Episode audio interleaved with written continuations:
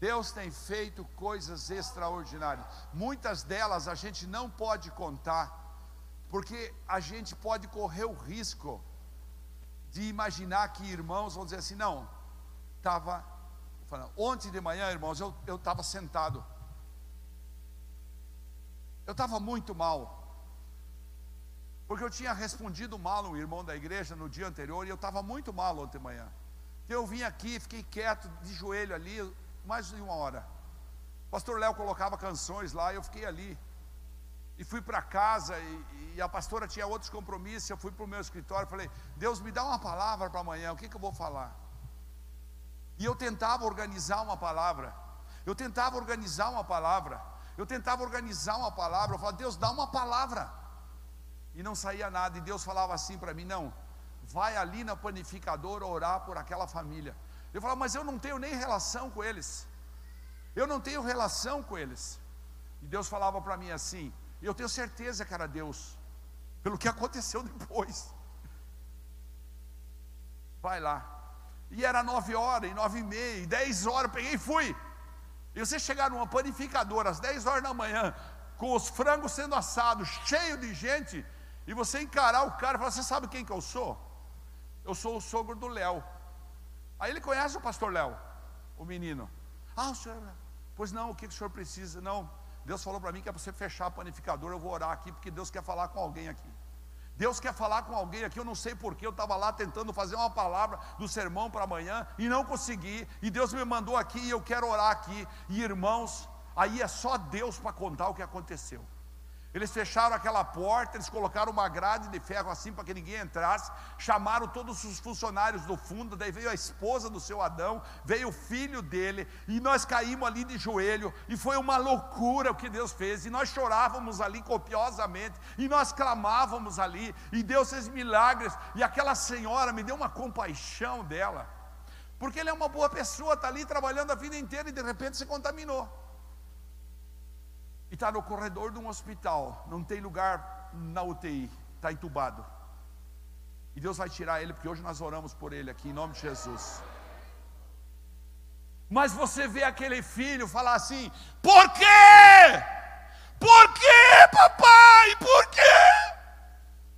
Irmãos, é muito duro você ver um jovem dizendo: por que o meu pai tão bondoso? Por que meu pai tão querido? Por que meu pai?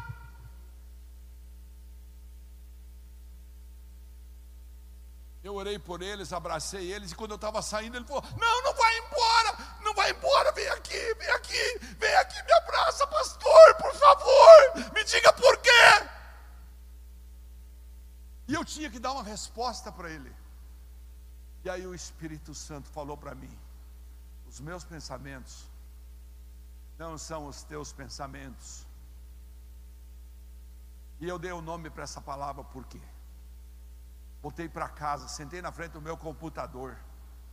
E Deus me deu essa palavra que eu quero rapidamente compartilhar com você. Até porque já é 18 e 23. Irmãos, essa pandemia do Covid,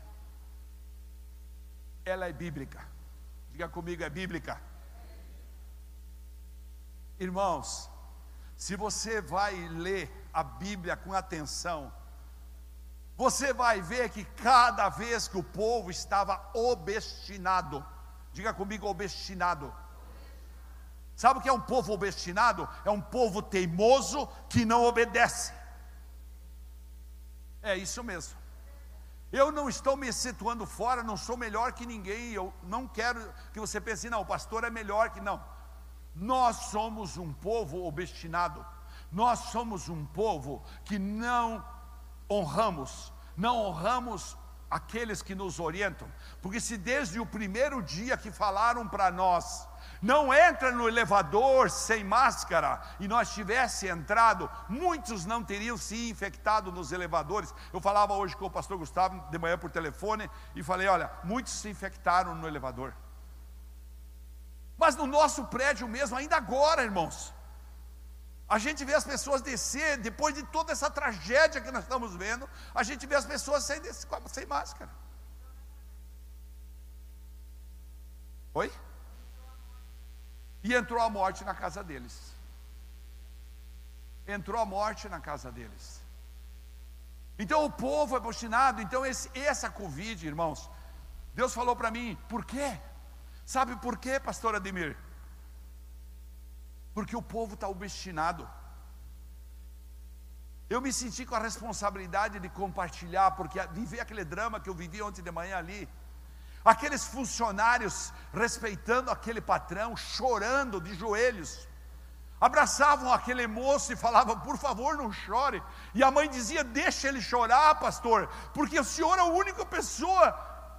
E aí ele gritava para mim, Desde as seis horas da manhã eu estava aqui dizendo para Deus: Deus, o Senhor precisa mandar um sinal para mim, o Senhor precisa mandar um sinal para mim, e agora está aqui o pastor, como é que ele adivinhou que tinha que vir aqui? Eu falei para ele: não, não adivinhei nada, eu só não conseguia fazer minha palavra e Deus falava para mim vir aqui. Eu nem compro poucos, não como.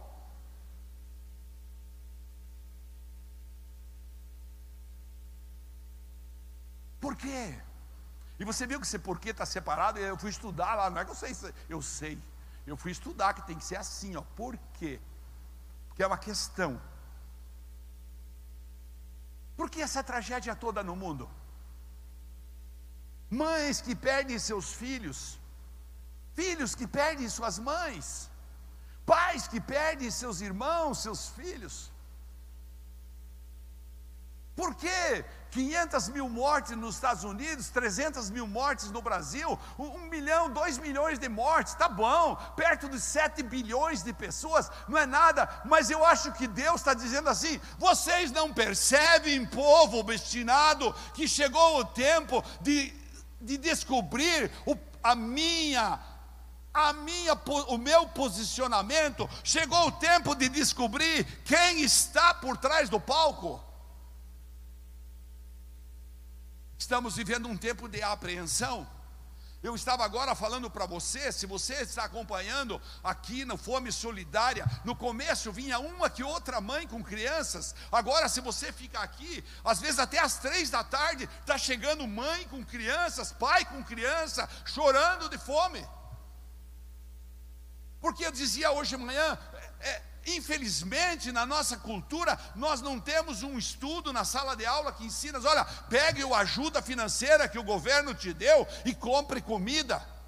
Não, muitos foram passear com ajuda financeira, outros foram tomar cerveja, outros foram tomar uísque, outros, as praias lotaram, porque o governo estava ajudando com 300 reais por mês, sei lá quanto que era.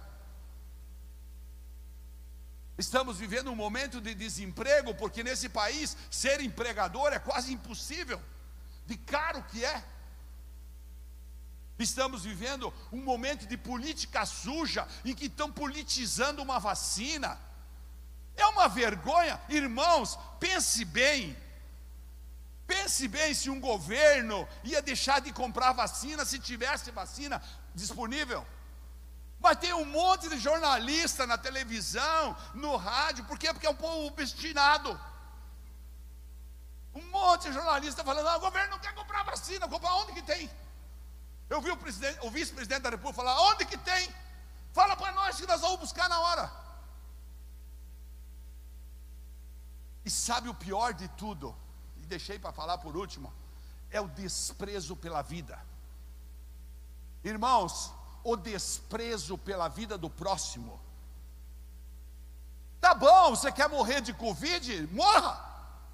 Mas respeite as pessoas que estão andando na rua do teu lado. Respeite as pessoas, e as pessoas não respeitam. Nós vimos igrejas, irmãos, igrejas superlotadas.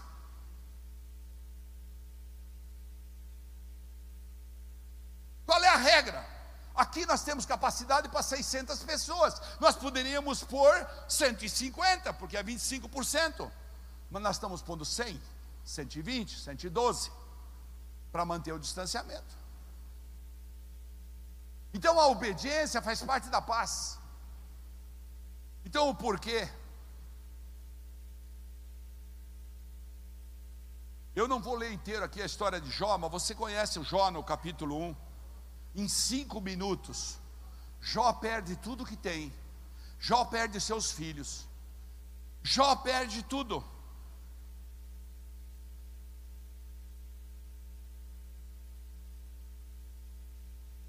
E aí Jó é desafiado por Satanás no versículo 9 do capítulo 1 e fala: Será que Jó não tem razões para temer a Deus?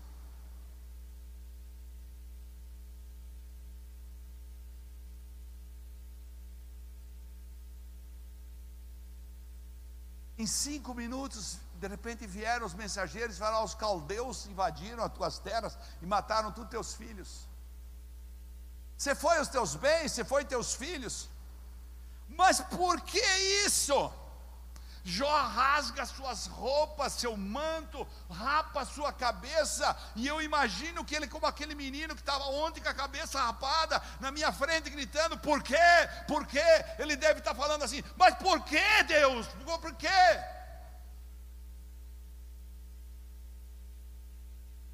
Quando essa má notícia chegou, é como uma bomba que chega em cima da vida da gente.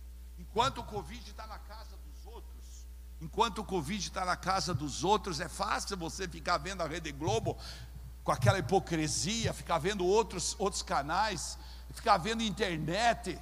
É fácil ficar criticando, ficar entrando. Eu sou partidário do lockdown. Por que você não é empregador? Você não é empregado? Vai viver lá em São Paulo com 6 milhões de favelados. Eu disse hoje de manhã para alguém, eu falei, sabia que tem uma imagem na televisão, na, na internet, de uma criança catando uma, leite, uma lata de leite condensado dentro de um, de um riacho desse de esgoto e vendo se ainda tinha um pouquinho, jogou fora e daí ficava chupando para ver se tinha leite condensado, com fome. 6 milhões aí, não adianta sem emprego de todas as perguntas que poderiam ser feitas nesse momento, irmãos, eu tenho certeza que passa pelo nosso coração em qualquer momento. Por quê? Por que Deus? É uma pergunta atormentadora, não é? Ela sai dos lábios de uma mãe que enterra seu filho recém recém morto pelo Covid. Outros têm um diagnóstico de leucemia e quando recebe esse diagnóstico fala a possibilidade de sobrevivência é muito pouca. Vocês sabem, nós estamos orando por uma pessoa chamada Priscila aqui da igreja que tem seu, seu, seu fígado completamente tomado por câncer, já está fazendo metástase. Pri? Patrícia, não Priscila, Patrícia, desculpe. E aí a pessoa deve estar perguntando, por que eu? Por que agora? Por que isso? Nem uma escala, se pudesse fazer uma escala de horror, se houvesse uma escala de horror, nem uma escala de horror poderia ser feito. Mas não bastou tudo isso, veio uma segunda aprovação para Jó. Satanás desafia e fala assim: Eu quero ver se agora, esse teu Jó aí, você fez tudo, mas você não tocou no corpo dele. Você tirou o dinheiro, você tirou as filhas, você tirou os boi dele, você tirou os carros, as BMW dele, você tirou as, as Lamborghini, você tirou as, as Land Rover. Agora, você tirou os filhos, agora eu quero ver você tocar nele. Quero ver a hora que você tocar na doença dele. Num outro dia, os anjos, é, trocar no corpo dele. E daí eu, Deus fala: Você reparou no meu servo Jó? Ele não está ligando nada, mas daí Satanás fala: Pele por pele, eu quero ver o que, que ele vai fazer. Pouquinho tempo depois, Jó estava com a doença mais dolorosa daquela época, a lepra. E como ela ia corroendo o corpo, ela cheirava mal. E por cheirar mal, ela atraía as moscas. E então ele tinha que ir para o meio de um lugar onde tinha muitas cinzas, para que o cheiro da cinza espantasse as moscas. O irmão não tinha repelex naquele tempo, não tinha uma gabina onde nós pudéssemos colocar o Jó.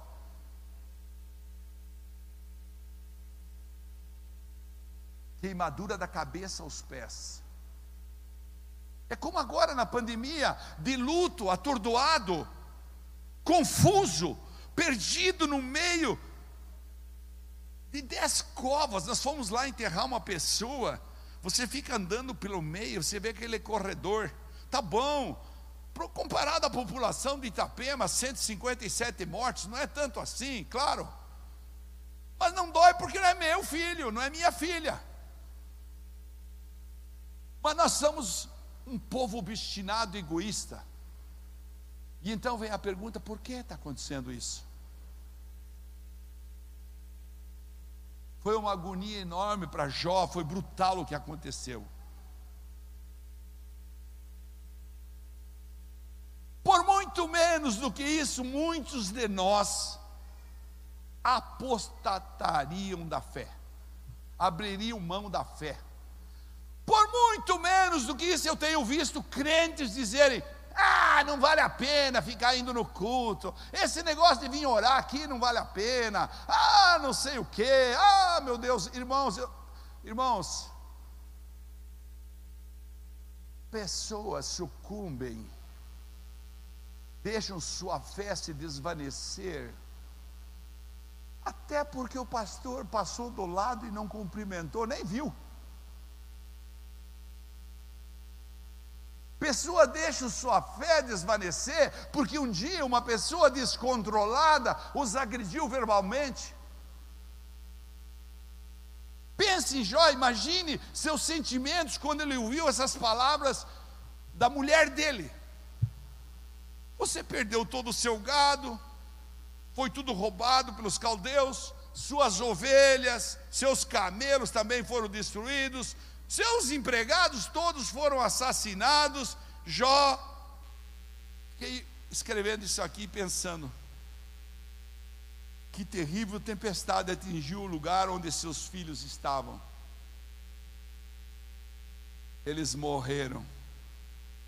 Meu caro, morreram os dez. Isso realmente aconteceu. E Jó recebeu a notícia, tudo isso aí num período de cinco minutos. Na primeira parte, na primeira pegada, está escrito assim, ó, no capítulo 1 de Jó, versículo 20, parte B em diante, está escrito assim: Então prostrou-se rosto em terra, em. Irmãos, pasmem, pasmem, em adoração. Olha o que está escrito ali. Prostrou-se em adoração. E de repente nós vemos pessoas se injuriando, porque ouviu falar que na igreja alguém fez não sei o que, então eu já não vou mais.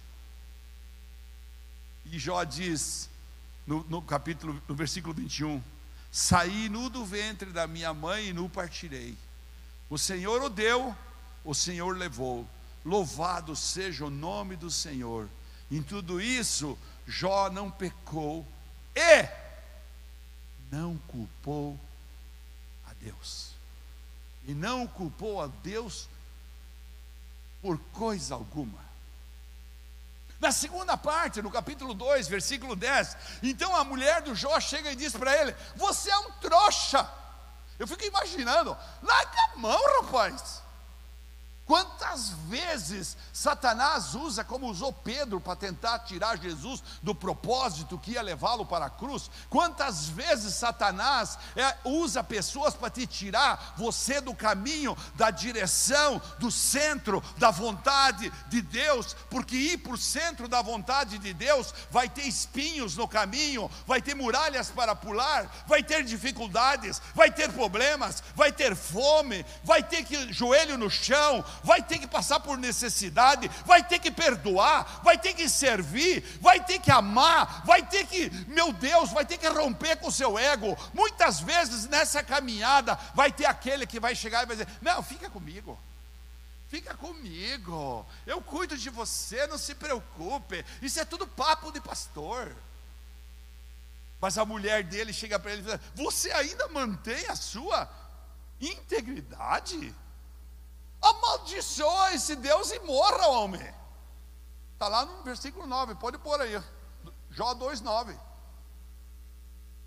que, que o Jó responde? Você fala como uma insensata. Aceitaremos o bem dado por Deus e não o mal? Em tudo isso, Jó não pecou com seus lábios. Irmãos, isso era suficiente para se deixar levar por esse cínico comentário da sua amada esposa. Amaldiçoe Deus e morra.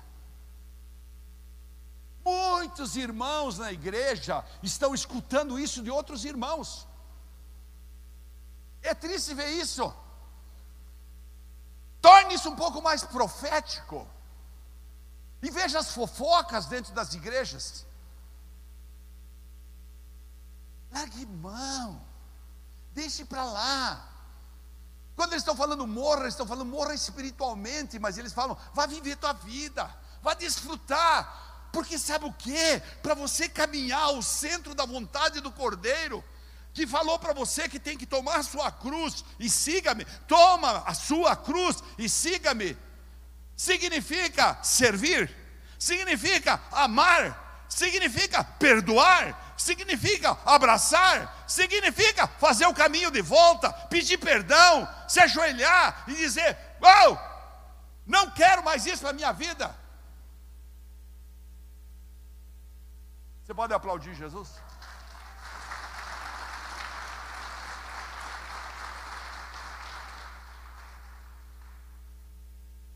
Só que Jó não era um apóstata como muitos de nós.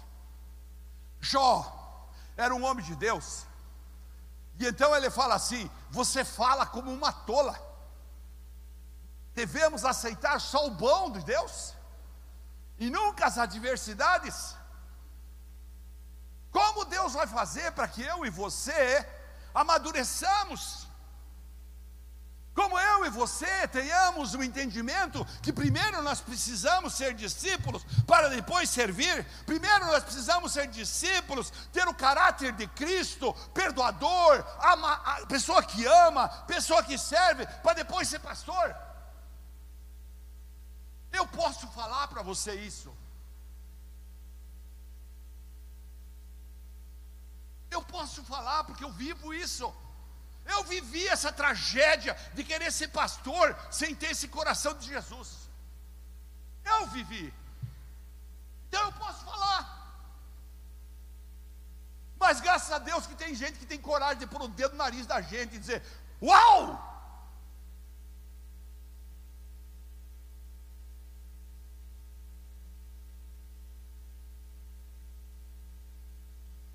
O que eu quero essa tarde, para terminar, é que você não perca aquilo que fez com que Jó suportasse tudo o que ocorreu. Se você sair desse culto hoje, com esses três pontos na sua mente, que eu separei aqui ontem, olhando e lendo a palavra, que eu quero que você leve. Jó pegou esse grande princípio e se agarrou nele. Irmãos, eu e você, como crentes, todos somos convidados a esquecer as nossas convicções pessoais, a esquecer os nossos achismos, a esquecer o que não está na Bíblia. Ontem, quando estávamos aqui falando sobre bem-vindo membro, alguém dos que ministraram aqui antes de mim falou: por favor, só ouça a Bíblia. Jó pegou um princípio e se agarrou nele. Isso formou o fim do nó da corda do Jó. Isso deu para ele estrutura. Foi quando lá no capítulo 42, Jó foi lá e orou por seus irmãos. Então ele passou 40 capítulos caminhando e discutindo com seus amigos, reverberando situações, discutindo, e pacapá, para lá, para lá, para lá, mas de repente ele caiu em si e falou assim: sabe de uma coisa? Eu vou é orar pelas pessoas, porque eu fui chamado com um propósito. Diga comigo, eu fui chamado com um propósito. Você foi chamado com um propósito. Não importa se você fuma, se você bebe, se você é bonito, se você é feio, se você é rico, se você é pobre, não importa se você é engenheiro, se você é um trabalhador, colocador de tijolo, não importa se você tem 10 anos, 15 anos, 20 anos, 80 anos, o que importa é que você foi chamado com um propósito. Você pode dizer amém? Então veja bem, esta é a pergunta que nós estamos fazendo hoje em dia: por quê? Por quê? E esse Deus que permitiu e está permitindo tudo isso é o mesmo Deus que estava lá com Jó. É o mesmo Deus. Deus tem falado as minhas orações, essas três verdades, que tem me sustentado nesse tempo de tragédia da minha vida, porque além das coisas da igreja, eu tenho família, eu tenho negócios, eu tenho também minhas lutas pessoais. Sou macho como qualquer homem, mas eu tenho encostado minha mão na parede e tenho falado lá. Eu gosto de encostar, me ajuda, Deus, me ajuda, me ajuda, me ajuda. E então eu descobri uma coisa que está no Salmo, 100, Salmo número 100, 5, põe para mim aí. E essa coisa é o primeiro princípio que eu quero deixar para você. Diga comigo, Deus. Não, vamos. Isso nós temos que fazer profético. Esses três pontos nós vamos fazer profético, que depois você vai para casa. Diga assim: Deus é muito bom para fazer alguma coisa de crueldade.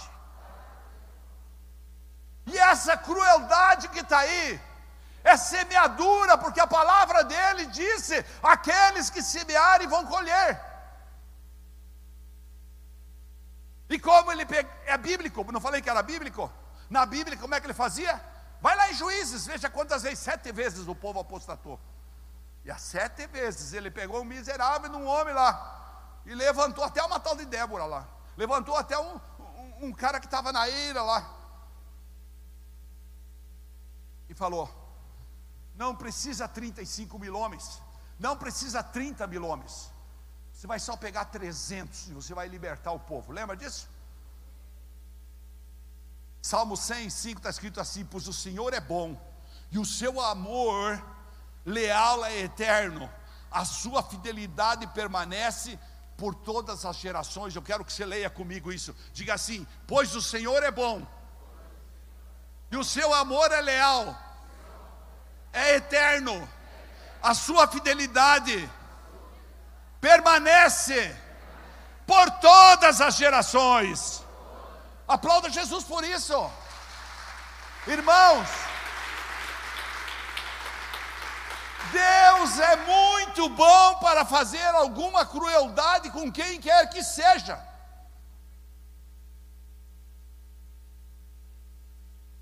Portanto, não é de Deus. Deus está permitindo para acordar pessoas, para acordar nações, para acordar os povos, para acordar sacerdotes que Ele tem e que não conseguem perdoar, que não conseguem amar e não conseguem servir. Ser crente, eu disse esses dias para uma pessoa, eu disse a uma pessoa: ser crente é lavar os pés do próximo. Ah, como eu demorei para fazer isso, para aprender. Ser crente é aprender a fechar a boca.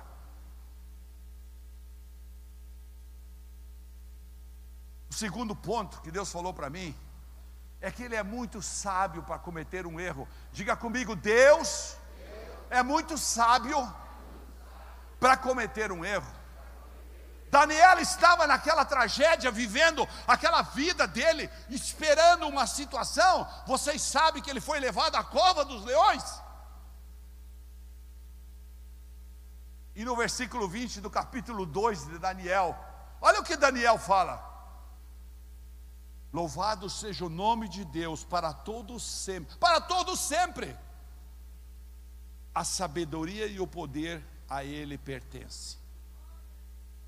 Então ele é muito sábio para ele ser tolo de mandar um vírus para matar todo mundo. Não, tem um propósito. Tem alguém, diga comigo, tem alguém por trás do palco, que está com o cajado na mão, dizendo: Povo meu, povo meu, acorda. Irmão, se nós não acordar agora, vamos fazer quando? Esse é o segundo ponto. E terceiro ponto, Deus não deve explicação para ninguém. Sabe por quê? Eu já expliquei aqui um dia que a gente quer humanizar Deus e divinizar o homem. Lembra que eu expliquei aqui? A gente quer humanizar Deus, a gente quer trazer Deus à altura dos nossos olhos. E a gente quer divinizar o homem. Oh, tadinho. Pode, a palavra fala assim: pode o barro dizer para o oleiro, faça-me diferente? A palavra não fala isso. Essa manhã eu estava orando e eu falava assim: Deus, nós somos barro nesse lugar. E Deus me deu a figura de linguagem. Foi muito interessante. Deus falou assim: tem pedaços de madeira no meio desse barro que tem que ser tirado, tem pedaços de pedra no meio desse barro que tem que ser tirado, senão não vai dar um vaso certo. Ademir, você não vai ser um vaso certo se você não permitir que eu tire do meio do teu barro, que você é barro, você é barro. Eu vou deixar você lindo, liso, santo, digno, com unção, com com qualidade, mas você precisa permitir que eu arranque de ti esses pedacinhos aí de palha, esses pedacinhos de, de pedra que tem no barro. Diga comigo, Deus é muito profundo para se explicar. Esse é o terceiro ponto. Deus não tem que dar explicação nenhuma para nós. O oleiro não tem que explicar para o barro por que ele quer que o vaso fique redondo ou preto. É que vocês já viram um oleiro trabalhar? Eu e a pastora fomos lá, porque a pastora faz uma ministração linda sobre o vaso. E a gente compra os vasinhos lá, para daí ela quebrar. Eh, o marido paga e a mulher quebra. Mas ela leva um vasinho de recordação quando ela vai, ela vai fazer. Ela leva um vasinho para cada mulher que ela vai fazendo, ela vai nas igrejas. Ah, mas agora com o Covid não dá, mas você vai voltar, né? Porque isso é muito profético na tua vida, isso aí é uma coisa muito linda. Então, olha só, o cara põe aquele barro ali em cima, Agora, atualmente, tem um motorzinho elétrico, mas antigamente era só com o pé que ele ficava fazendo assim. E ficava rodeando o oleiro. E fica pondo água. E assim é a água da vida. Deus deu uma, uma direção para mim.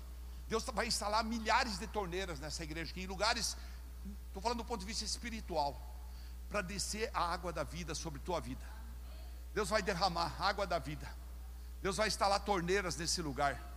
Deus vai derramar água da vida. E então, olha só o que Paulo escreveu em Romanos 11, 33. Põe lá, Maridiane. Oh, profundidade da riqueza, da sabedoria e do conhecimento de Deus. Quão insondáveis, quão insondáveis são os seus juízos, inescrutáveis, inescrutáveis os seus caminhos. É impressionante ver como essa declaração apaga o porquê. Pronto, não tem mais explicação. Para que perguntar porquê? Está aí. Está ali, escrito ali, ó. Ó oh, profundidade da riqueza, da sabedoria e do conhecimento de Deus, quão insondáveis são os teus juízos. É impressionante. Pode vir a equipe de louvor. É isso. Jó depositou a sua esperança nesta verdade. Eu e você precisamos depositar nossa esperança nesta verdade que eu preferi dividir em três situações. Primeiro, Deus é muito bom para fazer alguma coisa cruel. Segundo, Deus é muito sábio para cometer um erro. E terceiro, Ele é muito profundo para ficar se explicando para um, um grão de areia como eu. Ele é muito profundo para se explicar por um grãozinho de areia como eu. É impressionante ver como essa declaração de Jó apaga definitivamente esse porquê. O que diremos então? Fala Romanos 14. O que diremos então? 9,14. Romanos 9,14. Acaso Deus é injusto? De maneira nenhuma, Paulo fala. Pois ele diz a Moisés: Terei misericórdia de quem eu quiser ter misericórdia, e terei compaixão de quem eu quiser ter compaixão. Por isso você pode orar, por isso você pode clamar, porque se ele decidir ter compaixão de você, se ele decidir ter compaixão de você, misericórdia de você, nada vai chegar à tua casa, nada vai chegar no teu lar, nada, Nada. Levante sua mão e diga: Eu recebo, eu recebo, eu recebo, eu recebo, porque é isso que está escrito aqui, ó. Está escrito aqui, ó. Terei misericórdia de quem eu quiser ter misericórdia, terei compaixão de quem eu quiser ter compaixão. Portanto, isso não depende do desejo, do esforço humano, mas, está escrito ali, ó, da misericórdia de Deus. Da misericórdia de Deus, fique de pé. Vamos pedir misericórdia para Ele.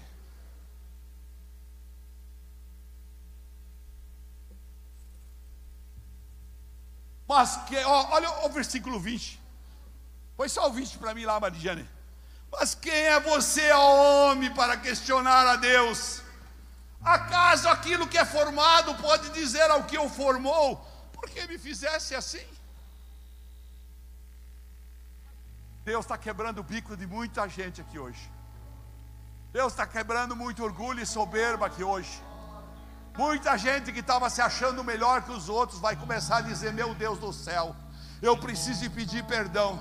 Meu Deus do céu, eu preciso me aliançar. Meu Deus do céu, chegou a minha hora para que Deus tenha misericórdia. O oleiro, está escrito 21, ó 21, põe o 21 lá, só para terminar. O oleiro não tem direito de fazer do mesmo barro um vaso para fim nobre e outro para uso desonroso? Fala, barro. Fala, barro. O oleiro tem direito ou não? Que Deus tenha misericórdia de nós. Nós vamos cantar uma canção. Que as pessoas que estão esperando lá fora tenham paciência com nós. e nós vamos cantar uma canção. Deus não deve explicação. Deixa eu repetir de novo. Deus é muito bom para fazer alguma coisa cruel muito sábio para cometer um erro e muito profundo para se explicar. Eis-me aqui. Levante suas mãos. É terminando o culto. Prostrado outra vez. Oferecendo tudo a ti.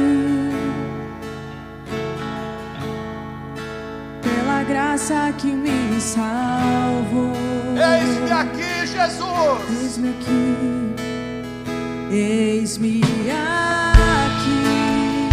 Meu Deus. No colo do seu amor.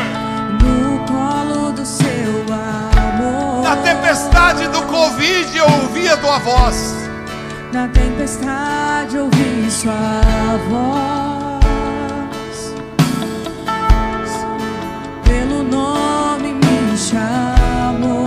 Chama pelo nome essa noite.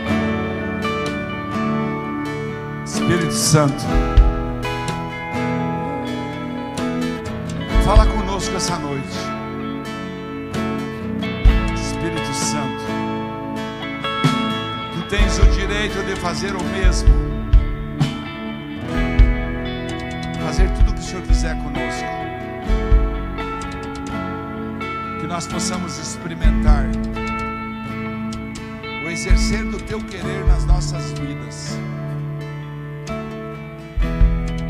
E nós queremos te pedir, tira nós do meio da apostasia.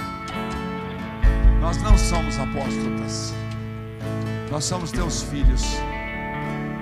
E nós entendemos que tu tens o poder, que os teus pensamentos estão acima dos nossos pensamentos, que o Senhor é muito amável para condenar a gente numa situação dessas, e que o Senhor tem o direito de conduzir a cada um para acordar as nações. Assim como disse nosso presidente, Deus acima de tudo, e Satanás se levantou. Nós dizemos aqui, Deus acima de tudo em nossas vidas, em nome de Jesus, amém. Coloque sua mão nas mãos, na, na para frente, desculpe. Coloque suas mãos para frente, suas duas mãos. Irmão, eu quero que você medite sobre essa palavra. Por favor, a gente não teve tempo, mas eu quero que você leia Romanos 9. Estude Romanos 9 essa semana. Irmão, não deixe o diabo pegar você. Ele está por, Deus está por trás do palco, só aguardando o nosso mover. E a misericórdia dele está à nossa disposição, à sua disposição. Por isso eu oro nesse momento, meu Pai, meu doce Jesus, amado, precioso Espírito Santo, que o Senhor envie anjos com cada irmão que está aqui essa noite, que o Senhor os abençoe e os guarde sob tuas asas, que o Senhor os ilumine e o Senhor nos dê sabedoria a eles, e esse entendimento sobrenatural, de que tu és um Deus grande, que nós não temos direito de discutir contigo, de questionar por quê. Eu te peço que o Senhor os abençoe e guarde-os. O Senhor faça resplandecer o seu rosto sobre cada um dos irmãos que aqui estão. E conceda a graça do entendimento. O Senhor volte para ti, irmão querido, irmã querida, o rosto dele e te dê a paz que transcende todo o entendimento, e te leve a esse entendimento profundo, de que a misericórdia dele está à disposição daqueles que realmente, aqueles que realmente têm temor a ele, em nome de Jesus. Se Deus é por nós, agindo Deus, Deus é bom, toda hora. Escute aqui, irmão. Nós vamos ter um projeto que nós não vamos divulgar hoje por causa do tempo, mas nós já estamos começando a colher dinheiro para esse projeto que tem homens que é um projeto para homens. Tem homens que não têm dinheiro para pagar. E lá embaixo tem cachorro quente para vender para você levar para casa, não pode comer aqui. Você compra o cachorro quente, então nós vamos fazer assim. Nós que estamos aqui nesse salão, vamos sair por esse lado esquerdo pela escada aqui, onde dá para comprar o cachorro quente, se você quer, claro baratinho, né? Isso mesmo, para levar para casa. E os outros irmãos, nós já vamos limpar as cadeiras com álcool, vão entrar por aquela porta de ferro ali, que está fechada. Então pode sair aqui, por favor. Muito obrigado, Deus abençoe você.